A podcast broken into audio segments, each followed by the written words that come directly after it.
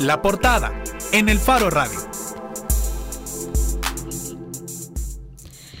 Esta mañana se presentó un informe sobre la violencia letal contra las mujeres en El Salvador, Guatemala y Honduras durante los últimos cinco años. El informe ha sido organizado por la Fundación Alemana Heinrich Boll y cuenta con la autoría de Rina María Monti Velasco, Hazel Jazmín Bolaños Vázquez y Andrea Michelle Seren Lobo. El informe señala que en el Triángulo Norte sigue imperando una deuda histórica para sus mujeres es decir, sigue habiendo una alta impunidad ante los crímenes que atentan contra su dignidad y su vida. De igual manera, el informe ha definido eh, un sistema estructural, o identificado, mejor dicho, un sistema estructural donde la vida de la mujer sigue marcada por el hecho de que su humanidad está fuertemente condicionada con los usos y abusos del poder. El informe también señala que la mayoría de las víctimas pertenecen a sectores marginales, populares, y vulnerables y que siguen existiendo vacíos legales que impiden resolver estos crímenes. Los asesinatos contra las mujeres siguen siendo una constante en la región, apunta el estudio. Para ampliar el tema hemos invitado a Morena Herrera, activista, feminista y defensora de derechos humanos. Morena, muy buenas tardes. Hola, ¿qué tal? Buenas tardes. Bienvenida. Y a Morena también le acompaña Mariana Moisa, antropóloga y activista feminista. Hola, Mariana. Hola, compañeras. Gracias por la invitación. Ambas, digamos que son parte del equipo y las encargadas de darle difusión a esta investigación. Y empezamos un poco por dar algunos datos eh, de, este informe. Entre 2014 y 2018 se produjeron 6.936 muertes violentas de mujeres en el Triángulo Norte, según el estudio, con una tasa aún mayor para El Salvador y Honduras. En El Salvador, por ejemplo, menciona que en el año 2017 hubo una tasa de 14 asesinatos casi 14 asesinatos por cada 100.000 habitantes. Con ese número, uno pensaría que seguimos estando ante países donde la vida de la mujer eh, no vale nada.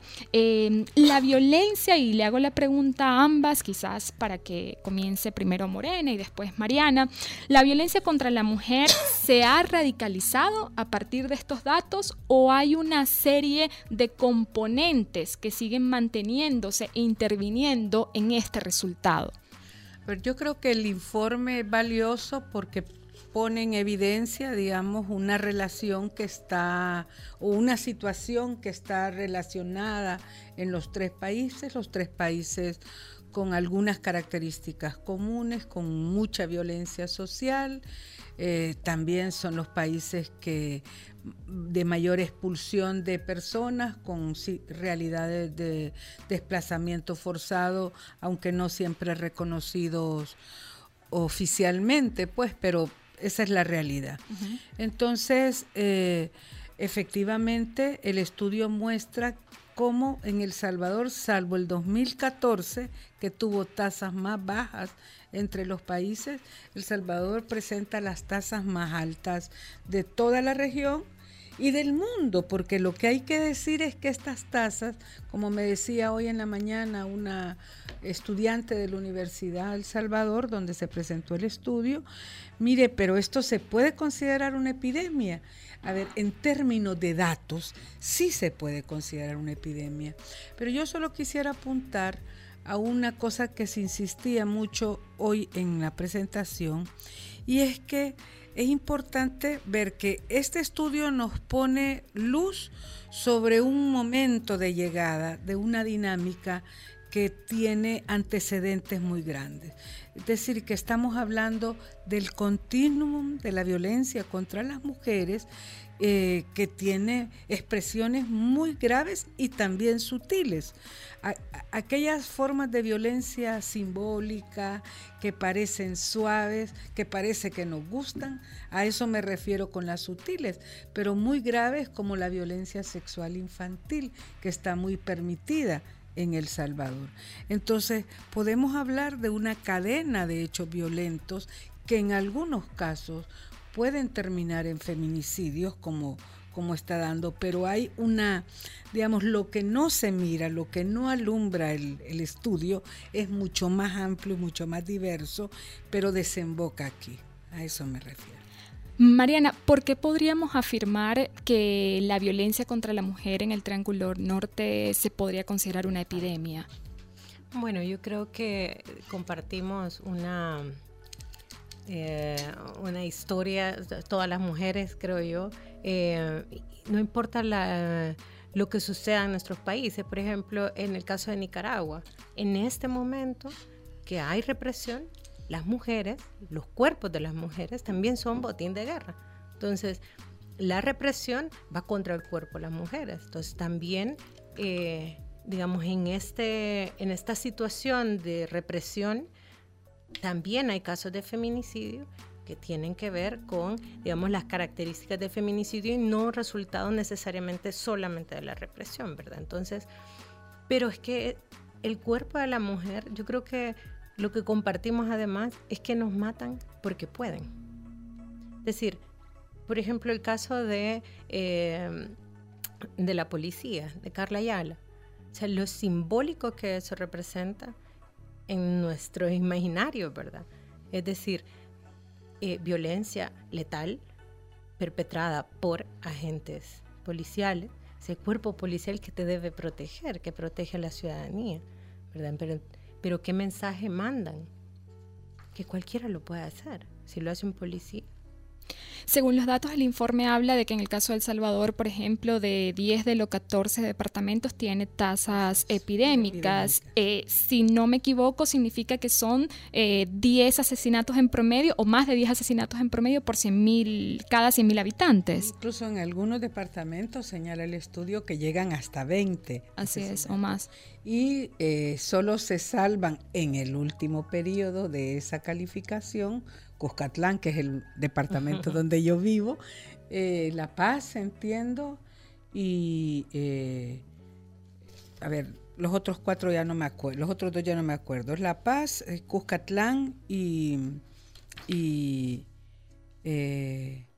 no, donde es muy grave, La Paz, Cuscatlán, y donde es muy grave y, y, presenta unos datos alarmantes es en Morazán y en Cabañas en Morazán ha habido un alza eh, de feminicidios contra las mujeres muy grave. Entonces, sí, donde, donde ha bajado, digamos, es Cuscatlán, La Paz, Usulután, y entiendo que las tasas en San Salvador también han bajado un poco, pero en Morazán y en Cabañas han tenido un aumento gravísimo de niveles de, con niveles de ensañamiento. ¿Y esa gravedad se da por el contexto socioeconómico, por ausencia del Estado? A ver, yo creo que eh, hay que entender que estos no son hechos aislados. Eh, la falta, por ejemplo, de presencia de las instituciones públicas, pero no me refiero solo a los cuerpos armados.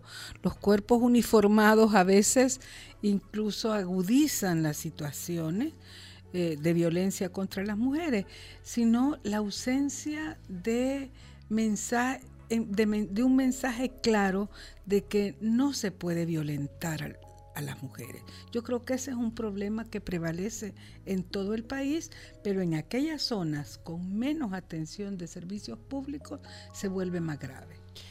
Mariana, me gustaría que hablaras un poco de esto que mencionabas de, por ejemplo, cómo en Nicaragua los cuerpos de las mujeres también están sirviendo como moneda de, como botín.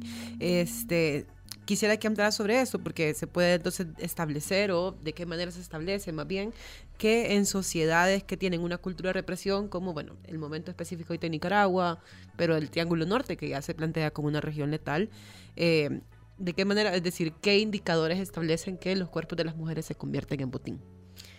Mira, por ejemplo, em, decíamos el caso de Nicaragua, pero, por ejemplo, ¿qué pasa aquí? mismo, ¿no? Donde hay una masculinización de la violencia y entonces todo tiene que ver con los hombres violentos de las pandillas, pero también lo que hay detrás de eso, ¿verdad? Entonces, dentro de las mismas pandillas, también las mujeres son mercancías, eh, digamos, el ensañamiento contra las mujeres es distinto, el castigo para las mujeres tiene que ver con el cuerpo sexuado, ¿verdad? Eh, y entonces también tras eso se esconde otra serie de hechos que tiene que ver con el, el feminicidio, digamos, y estos asesinatos que son como decía Morena, pues el cúmulo de otras expresiones de violencia. Eh, lo mismo pasa en Guatemala, por ejemplo, ¿verdad? O durante la guerra y vemos el... Eh, las mujeres indígenas. Las mujeres indígenas también. O sea, se vuelven botín de guerra en el sentido de simbólicamente mato, poseo, te quito a, a las mujeres. Y yo quisiera agregar a esto que el estudio también señala las características de ensañamiento que se producen en, muchos de los feminicidios. Señala que se usa más de una arma para... Más de un arma y además eh, dejar seña del ensañamiento que ha habido, dejar un mensaje. O sea, los cuerpos de las mujeres no son únicamente agredidos eh, para agredirlas a ellas, sino para mandar un mensaje a los otros hombres de que yo lo pude hacer. Y hemos visto en, eh, en, algunas localidades hechos terribles de esos mensajes con grabaciones de los actos de feminicidio que circulan en las redes sociales como eh, evidencia de aquello que han cometido para decir lo hice. Y el cuerpo de la mujer se vuelve la pizarra, digamos, en el cual se escribe ese mensaje de crueldad. No necesariamente contra ellas solamente, sino para dar, decirle a los otros que han podido. Y a las otras también, supongo, a las, mujeres. Porque de hecho este es un discurso que se reproduce en medios, los medios digitales que ahora hay un montón y digamos que tampoco se, son los más serios, pues. Pero eh, a lo que voy es que se reproduce este discurso de la mataron porque tenía otro o porque el hombre estaba celoso de ella, es decir, como que se sigue eh, eh, reproduciendo ese discurso de la mujer algo estaba haciendo y que luego lo hemos reproducido también en los comentarios que hay en, redes sociales, ¿no? De a saber en qué andaba o se lo buscó, bueno, se lo buscó por puta, he leído yo pues. Em, Siempre hay una justificación, ¿verdad? Y la víctima nunca va a ser del todo víctima. O sea, por ejemplo, caso magistrado. Estamos hablando de una niña de 10 años, pero todavía existe la duda, la posibilidad de que este señor no sea del todo culpable. O sea, puede ser que... que, ¿Qué pasó con la mamá? Salió de que él estaba ebrio y quizás eso había sido lo que le había nublado. Entonces, siempre hay una manera para justificarlo. ¿verdad? Pero también estamos frente al problema que eh, todos estos mensajes lo que están haciendo es diciéndoles y confirmándoles a los hombres que pueden hacer lo que quieran con las mujeres y con las niñas también. Ahora, más allá de la justificación quizás discursiva de lo que puede haber en estos casos, lo importante sería cómo actúan las instituciones para que no haya impunidad, digamos, en el abordaje eh, judicial, en específico de este caso que vemos que tiene que ver con un funcionario de alto nivel.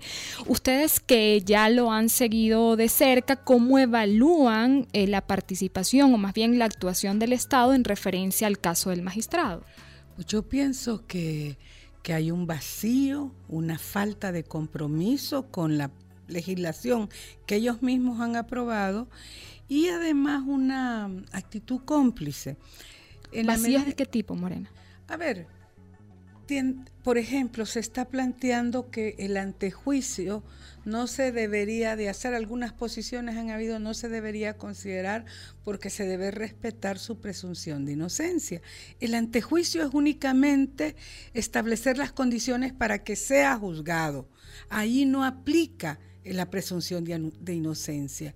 Es simplemente poner a disposición de las instancias judiciales que eh, para que pueda ser juzgado y allí, una vez iniciado el proceso judicial, sí aplica el principio de, de presunción de inocencia, que por cierto, normalmente el sistema judicial no lo reconoce a las mujeres, pero bueno, este es un magistrado que se merece que se le respete la presunción de inocencia y yo en el proceso judicial estoy de acuerdo, pero en el antejuicio no. Esa es una cosa. Luego ha sido eh, capturado en flagrancia. ¿Qué quiere decir la flagrancia? Quiere decir que se le ha encontrado, se le ha eh, capturado eh, durante las primeras 24 horas de comisión del delito. Esto es, hay una evidencia previa. Para eso no se necesita orden judicial. De hecho, por ejemplo, extrapolando a otros casos, los, policías llegan a los hospitales públicos y no presentan ninguna orden judicial para apresar a una mujer que ha sido eh, acusada como sospechosa de haberse provocado un aborto. Eh, ahí no, no necesitan, pues ¿por qué en este caso están negando la fragrancia? Y la tercera cosa es la consideración del atenuante del uso del alcohol. Eh, esto haría, y, esto es una, una idea muy extendida, y es que los hombres eh, abusan o violentan a las niñas y a las mujeres porque han consumido alcohol. A mí por una parte eso me parece injusto para otros hombres que consumen alcohol y que no son violentos, por una parte, o sea, yo creo que los hombres deben de decirlo también, no solo las mujeres, los hombres deben decir, mire, yo me tomo mis cervezas y no agredo a nadie, no abuso de nadie, porque además esa es uno, es uno de los mitos eh, que hemos estado insistiendo desde los movimientos feministas de que es una justificación no válida. Y por último, además de digamos, de someterse a la justicia, el magistrado, que se, que se vaya un grupo de estos de alcohólicos anónimos, pues también, ¿verdad? Para que deje de consumir alcohol, pero que esa no es, ese no es atenuante. Es decir, un poco el, cuestionamiento que hacen es que si en otros casos actúan de manera diligente, ¿verdad? En este caso donde hay una niña pequeña de por medio, menor de edad, incluso eh, pudieron haber actuado de manera más directa, donde hubiese una detención, donde incluso eh, creería que el, tiempo que se le ha dado también a la Comisión de Antejuicio de Mérito es bastante eh, amplia, digamos, 60 días para poder eh, tener una conclusión, Mariana. A mí lo que me preocupa es que somos testigos, además, de, eh, de una discusión en la Asamblea Legislativa en torno a esta cuestión. O sea, y haciendo hasta alusión a la honorabilidad de la persona. Y poco se habla de la víctima. A mí me, preocupa también hasta, o sea, cómo tenemos que hacer para demostrar que tanto tenemos que hacer que me graben, para de verdad que me crean. O sea, no me crea el sistema. Es que no me lo está creyendo mi vecina. El sistema no está creyendo en la víctima. Y por un lado, me mandan a denunciar que confíe, pero el sistema no me está resolviendo. Justo para regresar al informe, eh, ¿cuántos, digamos, de, todos los datos que presenta este informe, el, número de porcentaje eh, de las mujeres que dicen, porque hubo mujeres encuestadas y defensoras además, que dicen eh, el acceso a la justicia no existe, o por ejemplo lo que usted mencionaba, lo del ensañamiento, lo hemos visto pues, pero a, nivel global. según el informe, en estos tres países o el Triángulo Norte de Centroamérica, el 67% de los feminicidios no, han, no tienen, digamos, una motivación determinada. Y esto es muy grave, o sea, eh, pero yo quiero acercarme un poco más. En el, esto no está todavía en el, ya no está en el informe porque estábamos hablando del 2018. El 2018, según el sistema de justicia, según el órgano de justicia, se registraron 385 feminicidios, es decir, más de uno cada día. Y, y solo se judicializó el 2.9%, o sea, ni siquiera el 3%. O sea, alrededor de, 385 solo en 10 casos, creo que hoy en 10 casos hubo judicialización. Y solo entiendo yo que el 50% tiene condenas. Es decir, solo de, de, 385 mujeres asesinadas, muchas de ellas con graves niveles de ensañamiento, con evidencia de quién cometió el delito, solo han habido 5 condenas. ¿Y cuál es la causa principal en estos casos? ¿Son vacíos legales? Eh, ¿Es la, la digamos, la inoperancia de la fiscalía en el hecho de tener la ley pero no actuar? Mire, yo creo que, a ver, tenemos una ley, digamos que es mejorable, pero bastante bien en texto, pero hay como dos componentes más de aplicación. Una son las personas que aplican la ley, la, mentalidad de las personas, la manera en la que eh, hacen los peritajes, la manera en que eh, toman los peritajes. Hoy mismo lo decía una jueza, pues eh, se hacen peritajes donde, o sea, donde se registran datos que no son sustantivos para los para estos casos. Como por ejemplo decía ella que se distinga si la persona acusada distingue o no que un hecho es lícito o no es lícito. Eso para un proceso judicial de esta naturaleza no importa, pero hay otros aspectos que sí importarían, como sus consideraciones acerca de... Eh, sus consideraciones acerca de, los cuerpos de las mujeres o la de las relaciones que esta persona podía haber tenido. Esa es una. Y la otra cosa es, eh, digamos, la, la sociedad, el conjunto de la sociedad, las creencias. Todavía en nuestro país sigue prevaleciendo lo que Mariana decía. Los hombres creen que pueden maltratar a una mujer, abusar, matarla. Eh, como el, estudio señala, hay un concepto de propiedad, ¿verdad? Y, eh, y también las mujeres muchas veces creemos que ellos pueden. Y en esto yo quisiera decir que es importante la acción legal, pero no quedarse en la acción legal. Necesitamos generar cambios culturales más profundos, culturales a nivel global, culturales a nivel personal también, y poder parar la violencia, actuar en mi barrio. Si yo veo que una niña de mi barrio está siendo abusada, pues me pongo de acuerdo con las vecinas para ver cómo les ayudamos, pues. Justamente eh, a esto quería entrar porque no se trata solo de, eh, de claro, la, acción legal que se pueda tomar y, por ejemplo, los pronunciamientos claros que han hecho ustedes como, como colectiva feminista en casos eh, muy claros de que tienen que ver con, con aborto y por lo menos cuatro causales o dos que estuvieron casi que a punto de aprobarse, eh, temas que tienen que ver con educación sexual y con derecho a salud reproductiva, ¿no? Pero en otros casos, porque el informe mismo habla de que la, se trata de de violencia generalizada, eh, de qué manera, qué, qué medidas, qué acciones han realizado ustedes para que se vuelque también la mirada sobre, por ejemplo, las mujeres que, es decir, no solo las que son sometidas por las pandillas, sino eh, a nivel de violencia sexual, sino, por ejemplo, eh, vaya, se, nos viene a la cabeza el caso de la chica que mataron en la finca San Blas junto con los otros pandilleros, o las niñeras del barrio 18, que fue un texto que, publicó Factum, o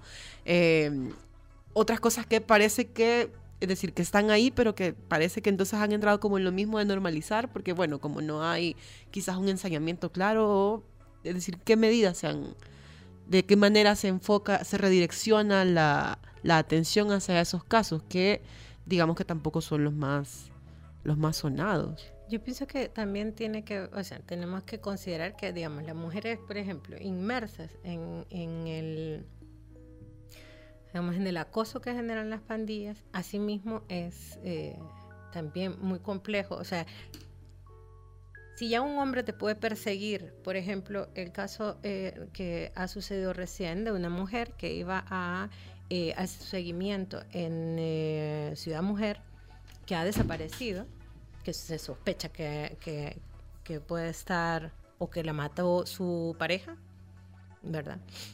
Entonces, si ese asedio, digamos, que puede hacer cualquier hombre, un pandillero probablemente provoca muchísimo más temor, ¿verdad? Entonces, también hacer llegar como el apoyo también tiene sus complejidades, ¿verdad? Y sus complicaciones, pues, y ya hemos estado este, un poco también, eh, digamos, en peligro eh, o bajo amenaza, ¿verdad? Por apoyar eh, a alguna mujer que está, digamos, en ese rodeada o, en alguna situación que tiene que ver con pandillas, por ejemplo. Pero más allá también del acercamiento que ustedes tienen en las comunidades, que sabemos que justamente así es como se han entrado en algunos casos, bueno, pongo el de Imelda, pues, eh, pero a nivel de, eh, con instituciones del Estado como para exigir también que se vuelque la mirada, porque tenemos justo el caso de San Blas, es algo que la policía misma ha dicho, bueno, pero eh, ahí sí ya es...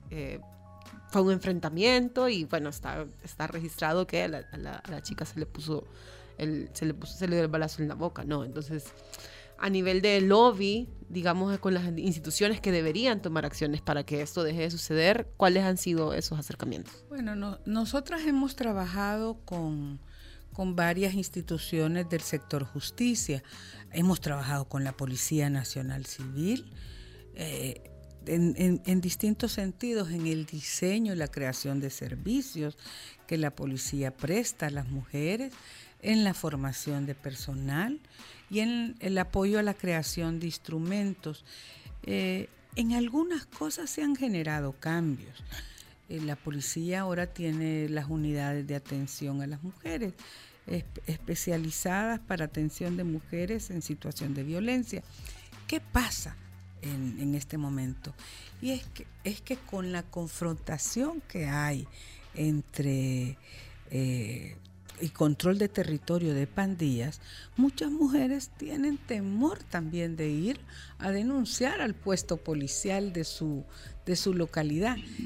Eh, las Unimujer tienen la ventaja de estar abiertas los siete días de la semana, las 24 horas del día. Pero si es una zona controlada, eh, por las pandillas y toda la red de informantes que tienen, las mujeres tienen miedo a pesar de que necesitan el auxilio. Entonces tienen miedo de otras reacciones, de que vayan a creer que se acerca para ahí. Esa es una. Hemos también apoyado a la Procuraduría General de la República con formación de personal, algunas cosas con la Fiscalía y estamos trabajando con, el, con la Escuela Judicial del Consejo Nacional de la Judicatura. Allí sobre todo para ampliar el, digamos, el universo mental de quienes administran justicia, porque lamentablemente hay jueces y juezas que, eh, aunque tengan la ley especial integral para una vida libre de violencia en la mano, no la aplican, no consideran. Tenemos que presionarles. Eh, donde yo vivo, por ejemplo, hubo una, un feminicidio en tentativa. A ver, el hombre le metió nada menos que 11 puñaladas a la mujer y eh, no la consideraban tentativa de homicidio y había una relación afectivo-sexual del agresor con la mujer y no lo consideraban. Entonces tuvimos que hacer eh, acción, presión para que le permitiera, por una parte, para que lo consideraran ese tipo de delito y para que le permitieran el acompañamiento. En esto fue hoy bien importante la intervención de una jueza que decía que es importante el acompañamiento de, quienes están accediendo a la justicia por parte de organizaciones o de familiares, de gente que sepa además. Solo quería preguntar si también ha habido acercamientos con la Academia Nacional de Seguridad Pública, porque bueno, tenemos el caso de las chicas que están dentro de la academia y que han sufrido, han tenido, han tenido problemas de acoso y agresión sexual, y también porque, bueno, si bien se crearon las Unimujer para que este para que tuviera un mejor acompañamiento cuando pusieron las denuncias, las mismas policías están siendo asesinadas por sus compañeros. Ahí hay, hay dos instrumentos en la policía. Hay un protocolo para la atención de, eh, de mujeres en situación de violencia al interior de la policía que abarca cuatro categorías. Mujeres policías, trabajadoras administrativas de la policía, mujeres en la Academia Nacional de Seguridad Pública y parejas de policías. Aunque no sean policías, ellas, cuando su pareja, y eso también lo conocemos y lo hemos visto y con la dificultad que hay, es más difícil para ellas acceder a la justicia por el poder que tienen. Y otra cosa que decía hoy eh, esta jueza es que ella atendió un caso donde el policía decía, yo no la agredí como policía yo cuando llegué a la casa me quité el uniforme y soy cualquier hombre. Claro que la agredió. No, no, es, no, es, no es fácil separarse de esa condición de policía, sobre todo en ese tipo de profesión. Y si la agredió y si la mató, la mató también como policía. Yo quería solo agregar una cosa en relación a, a, lo que vos estabas preguntando sobre sobre estas mujeres también en, otros ámbitos. Hemos hecho un esfuerzo también por hablar sobre estigma, digamos, sobre los jóvenes eh, y este tema. Pero yo creo que lo que nos está describiendo un poco es que estamos enfrentándonos también a tener que buscar otras maneras de cuidarnos también. No solamente es la ley, también es la movida de vecindario, de, generar esos cambios culturales. Tenemos que ir a una pausa comercial, pero todavía nos quedan otras preguntas, así que ya vamos a seguir la conversación. Vamos a la pausa y ya volvemos.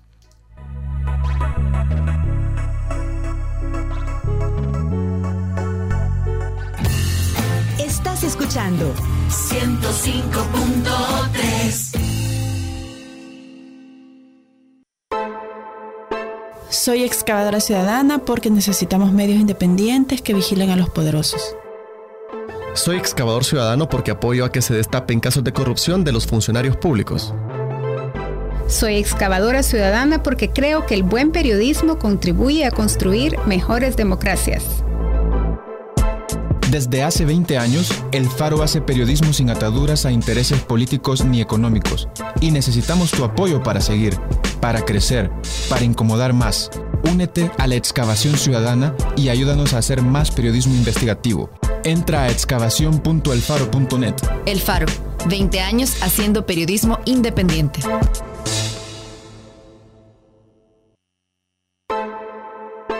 Soy excavadora ciudadana porque necesitamos medios independientes que vigilen a los poderosos. Soy excavador ciudadano porque apoyo a que se destapen casos de corrupción de los funcionarios públicos. Soy excavadora ciudadana porque creo que el buen periodismo contribuye a construir mejores democracias. Desde hace 20 años, El Faro hace periodismo sin ataduras a intereses políticos ni económicos, y necesitamos tu apoyo para seguir, para crecer, para incomodar más.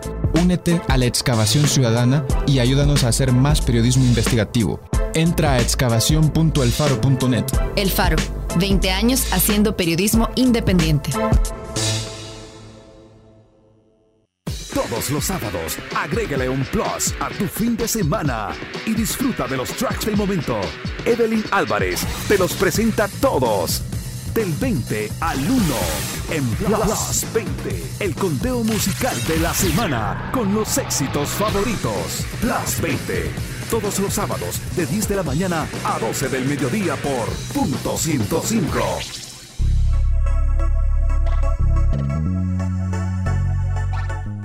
Estamos de regreso en el Faro Radio. Conversamos desde ya, desde la portada del programa, sobre la violencia contra las mujeres, una región letal, el Triángulo Norte, eh, para la comunidad femenina. Y a mí me quedaba em, una, una pregunta en referencia a lo que comentabas, Morena, sobre el miedo eh, que, que, han identificado de las mujeres, sobre todo en comunidades eh, donde hay violencia pandilleril. Y yo me preguntaba si las organizaciones de la sociedad civil han hecho algunos intentos de estudiar, por ejemplo, la política represiva del Estado con una perspectiva de género.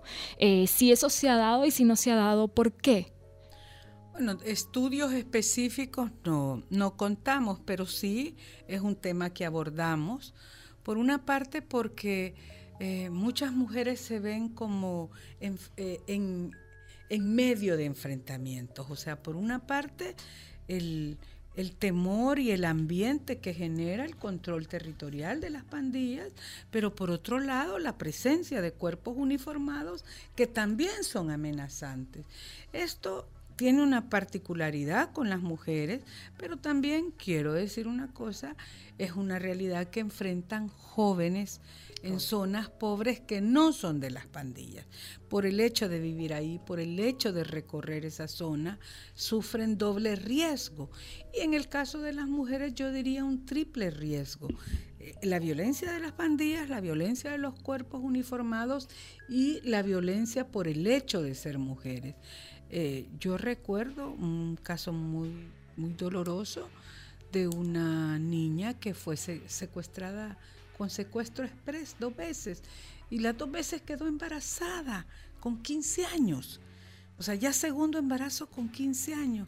Y la mamá eh, desesperada la mamá de la niña, pues no había qué hacer, pues, ¿verdad? Este, y con miedo. Entonces yo quiero decir, por una parte, que la violencia contra las mujeres, y eso también lo aclaraba hoy Alba Evelyn Cortés, no es un no genera solo un miedo para quien está sufriendo la violencia, es un miedo más expansivo y el miedo paraliza. Entonces, eh, las organizaciones de mujeres y las mujeres preocupadas por esto, y yo también planteo los hombres solidarios, tenemos que poder vencer esos miedos. Sí, Solo, ah, este, justamente, bueno, porque aparte de la semana pasada Morena publicaba en el Faro esta columna que decía que aprovechemos el cambio de gobierno para darle una nueva perspectiva a las cosas que desde el Estado se hacen para evitar la violencia contra las mujeres. En perspectiva de futuro, sabiendo que todavía no tenemos como muy claro cuál va a ser el panorama del, de los ministros que va a tener el nuevo gobierno, eh, ¿qué puede, ustedes, más allá de este sueño feminista que, que planteaba Morena, cuáles son como las cosas más eh, urgentes que creen que debería de, venir a tocar al menos o a debatir este nuevo gobierno? Pienso que lo más urgente, al menos con nosotras, con, el movimiento, es que eh, es urgente que el presidente electo se reúna con nosotras porque, para sorpresa nuestra, nuestra eh, carta de demandas está retomada en el plan Cuscatlán. Nosotras no sabíamos, no hemos tenido una reunión para decir, eh, construyamos juntos este, este plan. Entonces, yo pienso que la primera y mayor deuda que tiene es escuchar. Escuchar. Pero solo quiero preguntar, ¿esto fue que se copió y pegó o se retomaron algunas cosas? No, se han retomado algunas cosas. ¿verdad? Pero hace alusión expresa a la plataforma que impulsamos varias organizaciones, no solo la colectiva, sino varias organizaciones de, mujeres y feministas. Y luego de esa reunión, ¿qué otras son como las prioridades? Porque vaya, por ejemplo, este gobierno tuvo una postura firme, digamos, del Ministerio de Salud eh, para decir eh, queremos por lo menos que en cuatro causales porque los médicos están eh, atendiendo mujeres de manos atadas. ¿Qué, yo, yo quisiera ahí mencionar, por ejemplo, el problema de, los embarazos infantiles impuestos, que requiere acciones de distinto tipo. Hice una mirada comparativa muy rápida a datos de algunos estados en México. Y, y, los menciono porque aparecen en un estudio que han hecho en México, pero porque son de los estados que tienen cifras de mayor violencia social, como en El Salvador. Me refiero a Jalisco, el estado de Jalisco y el estado de Sinaloa.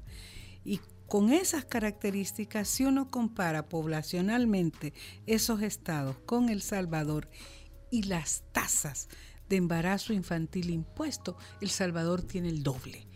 Entonces, con esa e, e, ¿Esto qué, qué significa esto? Allá están declarando emergencia. ¿Por qué en El Salvador no se declara una emergencia de acuerdo a la epidemia que significan los feminicidios y de acuerdo a estos, a estos datos de embarazos infantiles en niñas?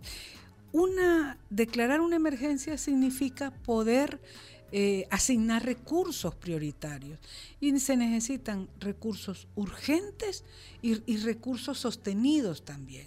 Esa declaración de emergencia tiene que ver, puede venir por parte del Ejecutivo, tendría que venir. ser una iniciativa del Ejecutivo que la lleve a la Asamblea Legislativa. Y ahí yo estoy segura que todos los diputados y diputadas que no son cómplices del magistrado Escalante van a respaldar al presidente Bukele frente a esa emergencia, pues, y le van a asignar, le van a permitir la modificación de los recursos. Pero lo que está planeado también es que se tome esto como un tema de prioridad nacional. Digo, no pasa solo porque, bueno, él trabaja muy de cerca con Berta María León, que también trabaja casos importantes con ustedes, pero no pasa solo porque tenga alguien que le diga que es importante, sino que ya tome acciones. que haya acciones de política pública que se reflejen en presupuesto público, porque si no, si solo hacen la declaración tampoco tampoco sirve. O sea, el, el, presupuesto público es donde se concreta la política. Ahora estamos hablando de un problema que parte de una falta de presupuesto o también hay otros elementos o puntos de partida. Y pregunto esto porque el informe hace alusión, ya lo comentaban ustedes también, sobre las causas estructurales, ¿verdad?, del, del problema de la violencia contra la mujer, de la violencia social que marca no solamente El Salvador, sino Guatemala y Honduras. Y me pregunto si de qué manera o dónde debería estar el foco principal de la política pública en el caso de El Salvador para que estos datos comiencen a cambiar, no esperemos en un corto plazo, pero por lo menos en un mediano o largo plazo. Es que en política pública no hay nada neutro y eso es lo que no han entendido nuestros gobiernos. necesitamos una política pública en todas las ramas que incluya dentro de sus líneas prioritarias la disminución de desigualdades entre hombres y mujeres. Esa debería de ser una orientación. Mire, nosotras se lo propusimos a Funes desde entonces pensamos que podían haber cambios, que en su visión y en su proyección incluyan como una de sus prioridades en las distintas políticas la igualdad entre hombres y mujeres para contribuir a disminuir la desigualdad, porque es la base de este tipo de comportamientos violentos contra las mujeres. Ahora vemos que, y ya lo comentaba también, que el informe habla de que las mujeres en condiciones más vulnerables son las que terminan siendo afectadas mayoritariamente y uno creería que en el caso de El Salvador también las que viven y conviven en una violencia generalizada a partir de la violencia pandilleril, cómo también se aborda ese aspecto eh, que no lo podrías abordar quizás con lo que comentas, Morena. Lo que pasa es que yo creo que, o sea, yo esa afirmación la matizo en el caso de El Salvador. Aquí hemos estado viendo cómo mujeres profesionales, mujeres de sectores medios, que no viven en las condiciones de mayor pobreza, también están siendo víctimas de feminicidio. Entonces, y lo que pasa o de acoso. o de acoso. O violencia sexual. Que o violencia sexual. Entonces, yo creo que eh, eh, esa afirmación, si los datos más extendidos del Informe Nacional de Hechos de Violencia contra las Mujeres los matizan, pues, ¿verdad? Es un problema que cruza diferentes clases sociales y que debe ser de prioridad nacional. Ok, eh, ya casi nos vamos, pero solo porque, bueno, el próximo martes, el próximo martes, perdón, el próximo viernes está, es el 8 de marzo y está convocado el paro feminista. Eh, quiero hacerles una pregunta un medio cínica, pero bueno, en este país estamos acostumbrados a que cuando hay una manifestación la gente empieza a quejarse, que el tráfico, que y para qué, si no funciona de nada. Y bueno, los datos que presenta este informe tampoco son muy alentadores. Entonces, para, quisiera que nos explicaran para qué sirve un paro de mujeres el 8 de marzo. Bueno, mira, eh, creo que hay una... El feminismo bien eh, diverso. Eh, vamos a hacer una marcha el día 7 en la noche en el sector de la San Luis. También hay mujeres organizándose porque no pueden ir a la marcha que es de día. Entonces, y el 8 de marzo será también la marcha. Hay dos marchas. Hay una marcha convocada por un grupo que se autodenomina Feministas de Izquierda que también están organizando la, su, su marcha. Y hay otro grupo un poco más amplio, digamos, donde hay diferentes expresiones de, artistas, este, feministas, mujeres que se autodefinen feministas también, periodistas. Eh, ojalá que ustedes también se animen a parar este día. Eh, pero buscamos reivindicar, reivindicar por lo que luchamos porque, nos, porque cada vez somos más, porque encontramos en el feminismo también y en el movimiento una manera de enfrentar juntas lo que estamos viviendo. Entonces, por ejemplo, em, lo que decíamos hace un rato, ¿verdad? Esos cambios culturales. Eh, es posible darlos, también no, no, todo depende de tener leyes, sino también de, podernos juntar, de mirarnos, eh, de, de marchar juntas, de caminar juntas. ¿Verdad? Y, creo que también hemos tenido un ejercicio como sociedad, hemos tenido un ejercicio muy interesante en redes sociales, por ejemplo, donde alguna pone su, su, denuncia, en el caso de Chele Meyer, por ejemplo, una mujer que también dio su, pues contó lo que, lo que había pasado con el magistrado, eh, y una movida de solidaridad. Entonces, la marcha, pues también sirve para eso, para que nos veamos y que contemos con la otra. El hecho de que haya dos grupos eh, coordinando dos marchas diferentes el mismo día, ¿eso responde a una diferencia en cuanto, no sé, eh, planteamientos o reivindicaciones? Por ejemplo, entiendo que el año pasado aborto era como el tema principal del día de la marcha responde a qué y en este caso cuál va a ser, eh, digamos, las reivindicaciones de ustedes de la marcha. A ver, eh, la despenalización del aborto sigue siendo una de las, de las demandas importantes. Eh, yo solo diría que los movimientos de mujeres y feministas son diversos y este espacio que sobre todo ha sido organizado por mujeres jóvenes, que va a salir del Salvador del Mundo a las 8 de la, eh, este, a las 8 de la mañana. Mujeres jóvenes se refieren al, al, digamos, feminista de izquierda. No, no, al otro. Ah, ok. No, pero es que yo quiero decir que, este, a ver, la autodenominación está bien, pero el feminismo es más extendido y más cruzado con las diversas eh, posiciones políticas también. Entonces, y, eh, y, también los géneros. Entonces, por ejemplo, organizaciones que defienden derechos LGBTI también van a marchar con estos movimientos y, eh, digamos, con, con la bandera de la demanda de las mujeres. No más violencia contra las mujeres, eh, despenalización del aborto y eh, queremos un gobierno que se comprometa con soluciones concretas para las mujeres. Y también recogemos un poco deuda histórica. Las deudas, ¿verdad? Y también tratamos de desmitificar, ¿verdad? Y desestigmatizar el feminismo, sino también a ver que podamos estudiar, que podamos votar, que podamos usar la ley, la ley especial integral, todas esas es lucha, es lucha feminista. ¿Y qué, cuánto faltará?